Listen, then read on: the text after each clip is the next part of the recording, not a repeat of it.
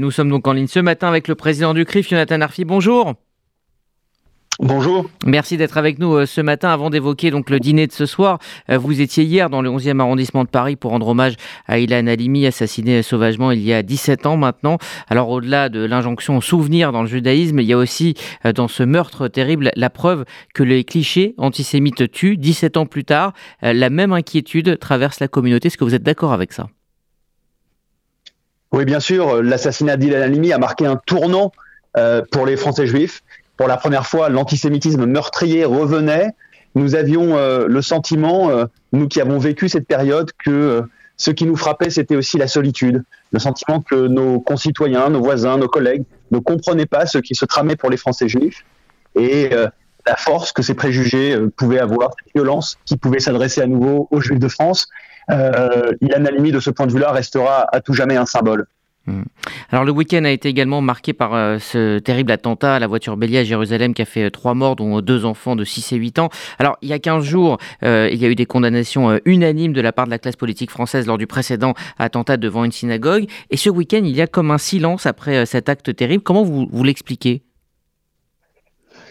D'abord, malheureusement, il y a le fait que les âmes s'habituent aux pires épreuves, que euh, le terrorisme finit par gagner en ce qu'il euh, habitue euh, les âmes les plus fortes, hein, y compris chez nous en, Occident, à cette, à cette réalité du terrorisme. C'est malheureux. Et puis la deuxième chose, c'est aussi le traitement qui est fait de ces actes terroristes.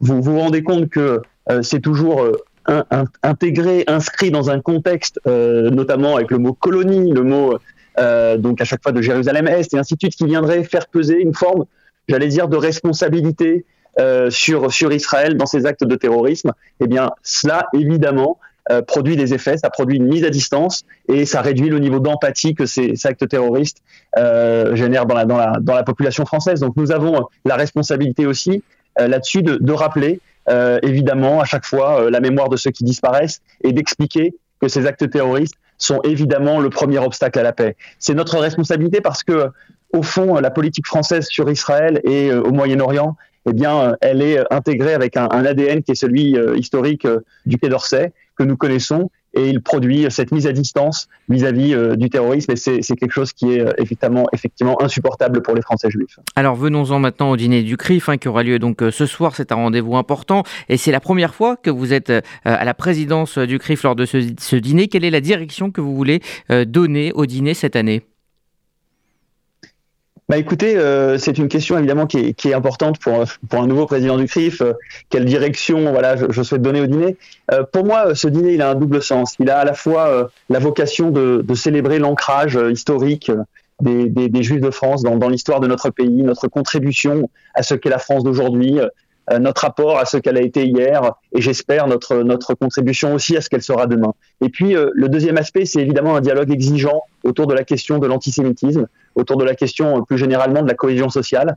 Nous avons la responsabilité, euh, en tant que juifs, d'alerter la société française, parce que notre expérience en tant que juifs, au fond, euh, elle vient dire quelque chose évidemment de plus large, qui doit parler à tous les Français. Donc, pour moi, il y a vraiment les, deux dimensions dans un déni CRIF, la célébration de cette trace historique, de cette inscription historique du judaïsme en France, et puis un message de vigilance. Et pourtant, euh, ce dîner est parfois critiqué par certains pour euh, l'entre-soi entre les responsables de la communauté et la classe politique. Euh, comprenez-vous ces critiques? Écoutez, je les entends comme, comme d'autres. néanmoins, je rappelle d'abord que c'est un dîner qui est ouvert sur la société civile. Il n'y a pas que la classe politique, il y a aussi un certain nombre de responsables du monde associatif, syndical, bref, de ceux qui, font la, société civile française. Et c'est important parce que les, les Français juifs, ils sont tissés dans la société. Nous avons euh, euh, notre notre inscription, euh, j'allais dire sur le plan local, qui, qui, qui, se fait au quotidien sur le plan humain tout simplement. et donc ce dîner, il est aussi le reflet de ça, d'une part, et puis d'autre part, c'est un moment important parce que l'histoire des, des Juifs en France n'est pas une histoire ordinaire. C'est une histoire singulière. Il y a évidemment l'ombre portée de la Shoah. Il y a les siècles de, de persécution et de préjugés antisémites. Et puis il y a cette résurgence contemporaine de l'antisémitisme qui fait que ce dîner a une fonction particulière pour les Français juifs, mais il a une fonction particulière pour la France tout court.